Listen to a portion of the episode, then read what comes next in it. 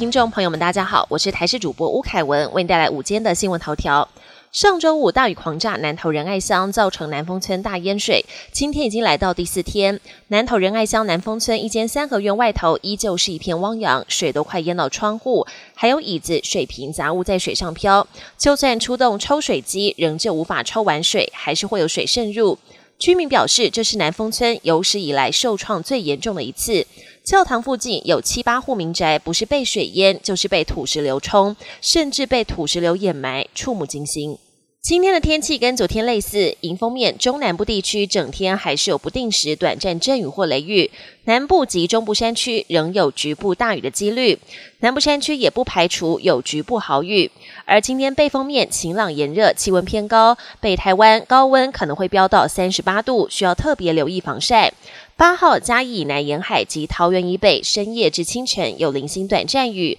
九号至十一号西半部有局部短暂雨。另外九号至十号西太平洋有另一个台风生成的几率，初步研判不影响台湾。关灯睡觉竟然跟糖尿病有关联吗？美国研究找来一群年轻人，轮流在漆黑以及明亮的卧室中睡觉，结果发现开灯睡觉的受试者会让隔天饭后血糖数值偏高，代表已经产生胰岛素阻抗，也会增加日后罹患糖尿病的风险。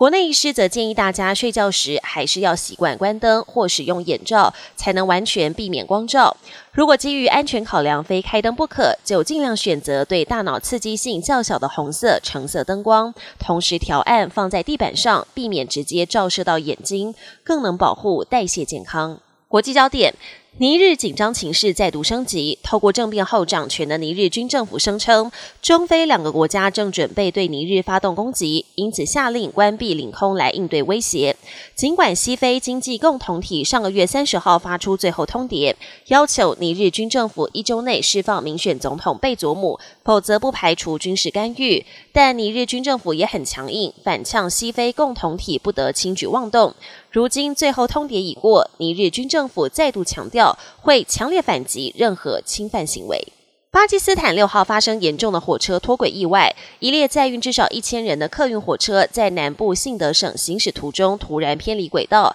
列车总计有十节车厢脱轨，有的翻覆横躺，有的严重扭曲变形。目前已知至少有三十人死亡，九十多人受伤，不排除还有乘客受困在车厢内，死伤人数很可能会再增加。亿万富豪马斯克和 Meta 创办人祖克伯之间的决斗，看来不是说说而已。马斯克发文表示，两人的格斗战将在他旗下的社群媒体 X 进行直播，所有收益都会捐给退伍军人作为慈善用途。但马斯克并未透露时间跟地点。而他稍早也发文指出，为了替这场战斗做好准备，整天都在举重。祖克伯也在积极备战中。他表示，为了应对激烈的体能训练，每天都要狂嗑麦当劳，摄取四千大卡的热量，目的显然是为了增加体重，缩小两人在体格上的差距。